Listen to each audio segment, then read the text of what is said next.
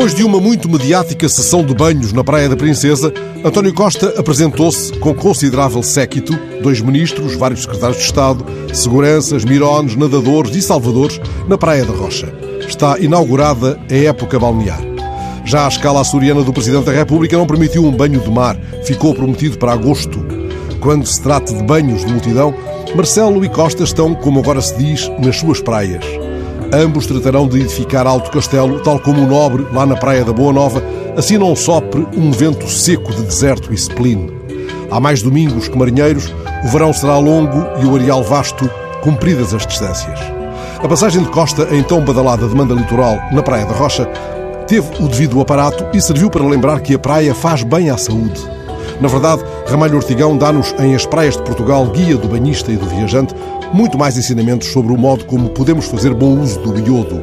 E mantendo, como agora se diz, o foco na Praia da Rocha, maior teria sido o ganho se revisitássemos as páginas de Agosto Azul, em que Manuel Teixeira Gomes descreve o modo como os cabreiros dali correram com os metediços marinheiros ingleses em manobras. O já citado Ramalho escreveu também um guia sobre os banhos de caldas e águas minerais, no qual enaltece o poder curativo das águas termais.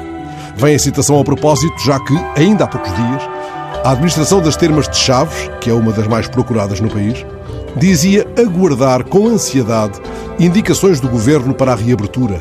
Os responsáveis pela estância termal, que António Costa visitou no verão passado, no início de uma viagem pela Nacional 2, procurando inspiração para as legislativas de outubro, mostram-se surpreendidos com a ausência de uma data para a reabertura.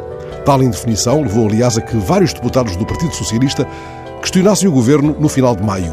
Até agora, pelos vistos, sem sucesso. A administradora das Termas de Chaves acaba de reafirmar que não se compreende esta falta de informação, pois, para além de dificultar os preparativos para a reabertura e atrasar o agendamento dos tratamentos por parte dos termalistas, ignorou-se por completo o facto de que as termas cumprem todos os requisitos de segurança e higiene que são exigidos a qualquer atividade prestadora de cuidados de saúde tutelada pela DGS.